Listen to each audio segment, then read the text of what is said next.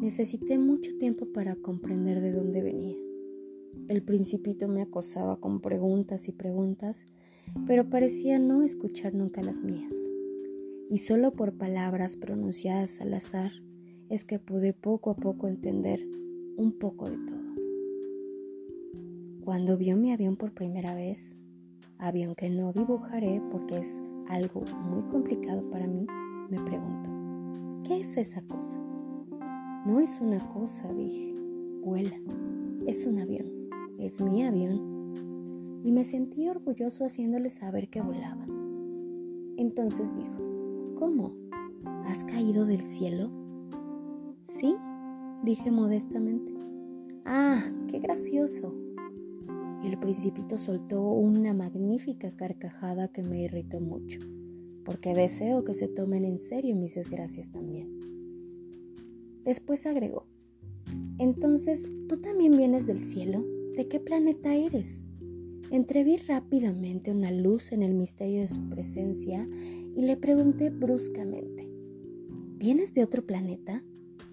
pero no me contestó.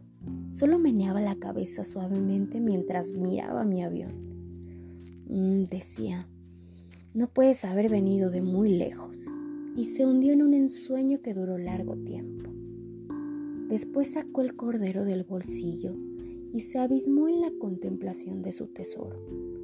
Imaginen cuánto pudo haberme intrigado esa semiconfidencia sobre los otros planetas me esforcé por saber algo más. ¿De dónde vienes, hombrecito? ¿Dónde queda tu casa? ¿A dónde te quieres llevar a mi cordero? Después de meditar en silencio respondió, me gusta la caja que me has regalado, porque de noche le servirá de casa a mi cordero. Seguramente dije, y si eres amable te daré también una cuerda para atarlo durante el día y una estaca. Esta proposición pareció disgustarle al principito y dijo, ¿atarlo? ¿Qué idea tan rara? Pero si no lo atas, se irá a cualquier parte y se perderá, le contesté. Mi amigo tuvo un nuevo estallido de risa y dijo, pero ¿a dónde quieres que se vaya? Respondí, a cualquier parte, derecho, siempre adelante. Entonces el principito observó gravemente. Dijo, no importa, mi casa es tan pequeña. Y con un poco de melancolía, quizá, agregó, derecho, siempre adelante de uno, no se puede ir muy lejos.